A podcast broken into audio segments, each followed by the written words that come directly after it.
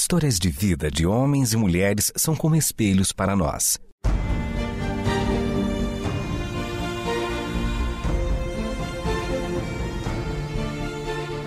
Convidamos você para entrar nas páginas do livro que conta a história do Deus que entrou em nossas histórias.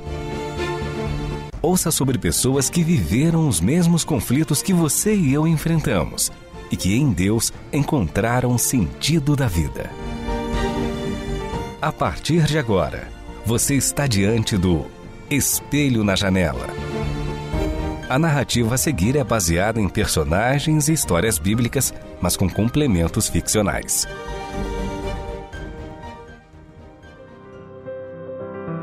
Em algum ponto da nossa vida, precisamos encontrar coragem para ser as pessoas que devemos ser. Antes disso, vamos tentar e fracassar. Confiaremos em nossa própria força e descobriremos que somos mais impotentes do que imaginávamos. Então nos veremos correndo atrás do vento, sem encontrar sentido em nada, muito menos em nós. Depois de muitas tentativas, o medo assumirá o controle e nos fará sentir o frio que vem dos ossos e congela nossa carne. Sentiremos o vazio no estômago, o coração que dança fora de ritmo, a dor no peito, o nó na garganta, a falta de ar. Esta é a angústia de não sabermos quem somos e de não encontrarmos coragem para fazer essa descoberta e definitivamente assumirmos o nosso papel no mundo. Até que a sabedoria nos encontre. E se quisermos viver uma vida que faça sentido, sentaremos aos seus pés e pediremos que ela nos guie no caminho da descoberta de quem somos e o que devemos fazer. A sabedoria é paciente, não gosta da nossa pressa, nem das nossas perguntas pequenas ela evita respostas prontas, não formula frases mágicas, tampouco se concentra em questões mesquinhas e imediatas. A sabedoria gosta das grandes perguntas, aquelas que dizem respeito a toda a vida humana e não somente a nossa vida particular.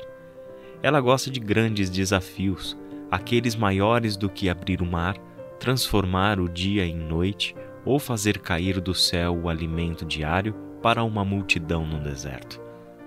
A sabedoria quer ouvir as perguntas amplas e corajosas, cuja resposta pode nos mudar para sempre. E o seu jeito de agir é o mesmo desde que o ser humano se conhece como ser humano. Ela não nos muda sem que participemos da nossa mudança. Ela não nos diz o que fazer sem que participemos da decisão. Por isso, ao invés de nos dar ordens, a sabedoria nos conta histórias. Josué se viu sedento de sentido, prostrado aos pés da sabedoria depois de uma longa vida cheia de grandes experiências e aventuras. Acompanhando o seu mentor Moisés, observando tudo o que o Eterno fazia por meio dele, Josué aprendeu no cotidiano os caminhos do Senhor e os caminhos dos homens, onde eles se separam e onde eles se encontram. Foram muitos anos de lições que nasceram dos maiores desafios que os seres humanos já enfrentaram. E inúmeras vezes lhe foi provado que o Eterno nunca desampara os que são seus. Durante anos, Josué colecionou histórias impressionantes que contaria aos seus filhos e netos. Entretanto, essas histórias que estavam impressas na memória de Josué eram apenas histórias, até que se transformassem em sua própria história.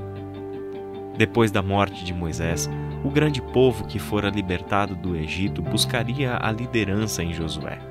E ele sabia que isso seria inevitável, por mais que ele se sentisse aquém da tarefa, totalmente incapaz de substituir o grande líder e libertador do povo, dentro de si estava claro que de alguma forma esse dia chegaria e ele teria que enfrentar essa nova fase de sua vida.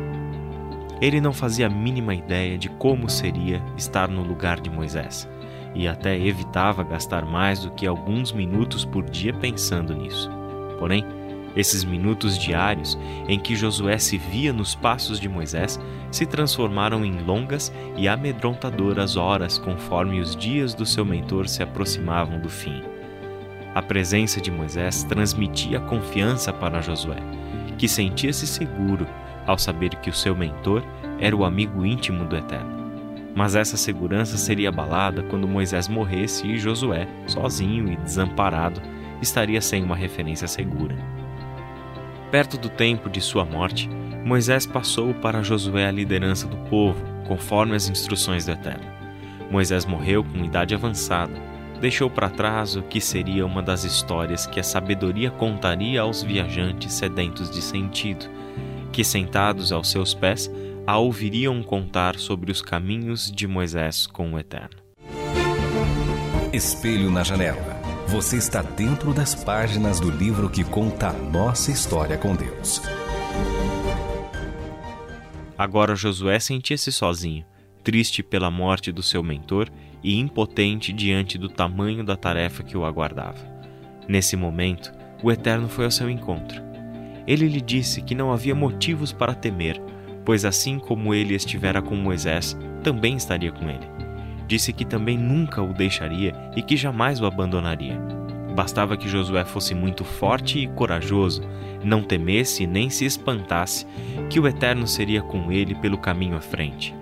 Palavras muito semelhantes já haviam sido ditas por Moisés a Josué, o que trazia a ele uma segurança que não estava firmada somente naquela experiência pessoal com o Eterno, mas também na sua experiência concreta e de longos anos com Moisés. Essas palavras foram muito importantes para Josué, porém, Naquele momento, parece que algo lhe faltava. Ele não tinha dúvidas de que o Eterno era confiável, pois por toda a sua vida ao lado de Moisés, ele provou da fidelidade do Eterno. Josué viu todos os grandes feitos do Senhor durante todos esses anos de caminhada, desde o Egito até a entrada da terra prometida. Estava muito claro quem era o Eterno e o que ele podia fazer.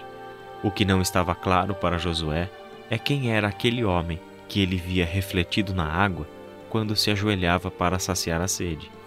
Cheio de dúvidas sobre si, não estava certo de que seria capaz de fazer o que tinha que ser feito.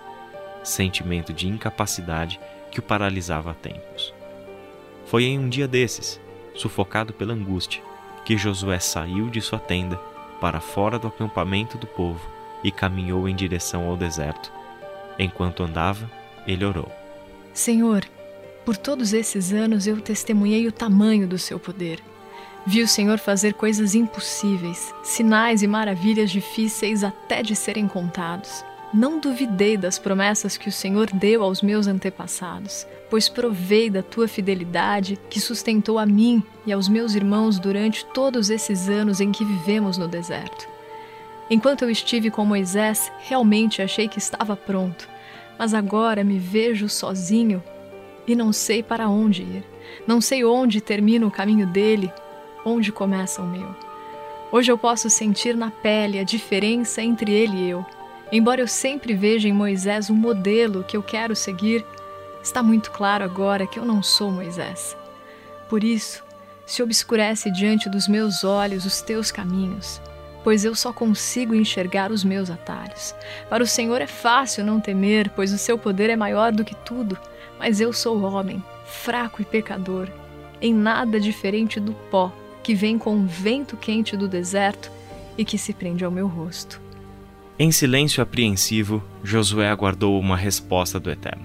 O sol mudou de posição, estava mais perto do horizonte, mas nenhuma resposta veio. Nenhuma sarça em chamas, não havia tenda do encontro, não havia nenhuma voz a ser ouvida que trouxesse a direção que Josué esperava. Com a cabeça baixa, ele se pôs a caminhar de volta ao acampamento.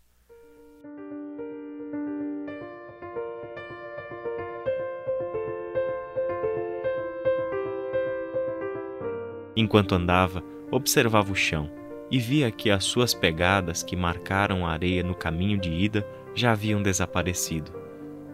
Foi assim que ele começou a pensar nas histórias que pessoas comuns constroem. E todos nós somos pessoas comuns. Um dia Moisés, foi um pastor de cabras. Anos mais tarde, era o libertador que conduziu os escravos hebreus à liberdade e à terra prometida. Um dia, Sifra e Puá eram apenas as parteiras dos hebreus, mas hoje são lembradas entre nós como duas mulheres corajosas que desafiaram as ordens do Faraó para salvar vidas de crianças. As pegadas que deixamos na areia desaparecem, mas os nossos feitos podem permanecer para sempre marcando gerações e determinando o curso da história. E o que faz da nossa jornada tão especial? Não seria a presença do Eterno nela? É Ele quem dá sentido à nossa vida e abre diante de nós caminhos que jamais imaginamos que seria possível andar por eles, sequer que eles existiam. É andando com o Eterno que descobrimos que nós podemos ser muito mais do que os nossos sonhos pequenos e egoístas. Passo a passo, Josué trazia à memória muitas histórias que davam a ele a força e a direção necessárias para assumir o seu papel no mundo. E esse mundo já não era mais o mesmo, era o mundo do Eterno, a história do Eterno, da qual fazem parte Moisés, Arão, Abraão, Sara, Sifrá, Isaac, Puá, Rebeca, Jacó, José e tantos outros e outras. Josué percebeu que a voz do Eterno que mais fala conosco não estava na sarça em chamas, na tenda do encontro, nos milagres impressionantes, pois tudo isso é pontual e não acontece quando nós queremos. A voz do Eterno se faz ouvir nas histórias que tão gentilmente ele nos conta através de vidas de homens e de mulheres. Todas essas histórias estavam dentro de Josué, adormecidas, como se fossem histórias de outras pessoas e não parte da história dele mesmo. Foi em meio ao seu caos interior que ele reconheceu que não se tratava de Moisés, de Abraão, de José ou de qualquer outra pessoa, pois tudo sempre foi a presença amiga do Eterno, que se põe ao nosso lado, nos conta uma história e quando menos podemos perceber, nós já estamos envolvidos nessa grande história que ele está escrevendo. Enquanto Josué se aproximava do acampamento, ouvia os sons que vinham dos tambores do povo, que fazia festa sempre que possível. Sentia o chão tremer sob os seus pés, por causa daquela grande multidão que dançava e pulava alegre, pois eles sentiam que se aproximava o dia de entrarem na terra que o Eterno havia prometido aos antepassados deles. Diante desse cenário, mais uma vez as palavras do Eterno foram ouvidas por Josué. Mas agora a voz vinha de dentro do seu coração, onde estavam aquelas histórias, agora vivas e pulsantes dentro dele. E por meio daquelas histórias, o Eterno dizia a Josué: Seja forte e corajoso, não tenha medo, não se apavore. Eu estive com Moisés e eu estarei com você. Josué, meu filho, eu nunca o abandonarei, pois eu nunca abandono ninguém. Eu nunca te deixarei, pois eu estou nessa história muito tempo antes de você e hoje eu te chamo para assumir o seu papel nela.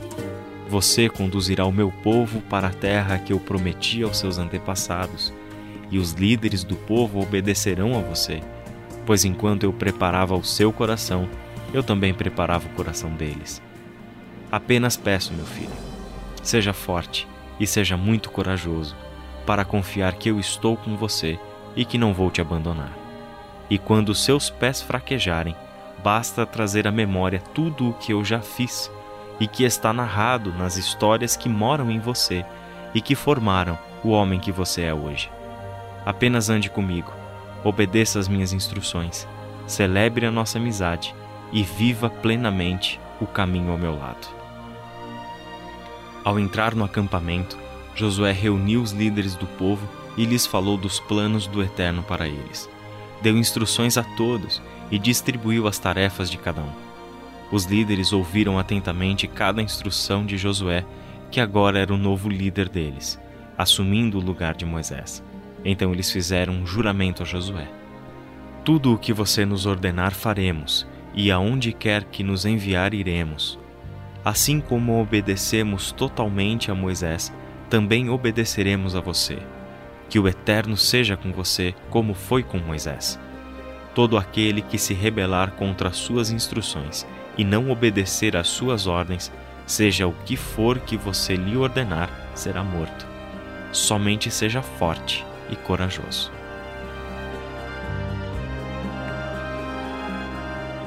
Este espelho na janela foi em memória a Russell Philip Shedd, um homem que andou com o Eterno e nos deixou histórias. Este foi o Espelho na Janela, um programa baseado em personagens e histórias bíblicas, mas com complementos ficcionais. Escrito e produzido por Renata Borjato e Israel Mazacorati. Realização Transmundial.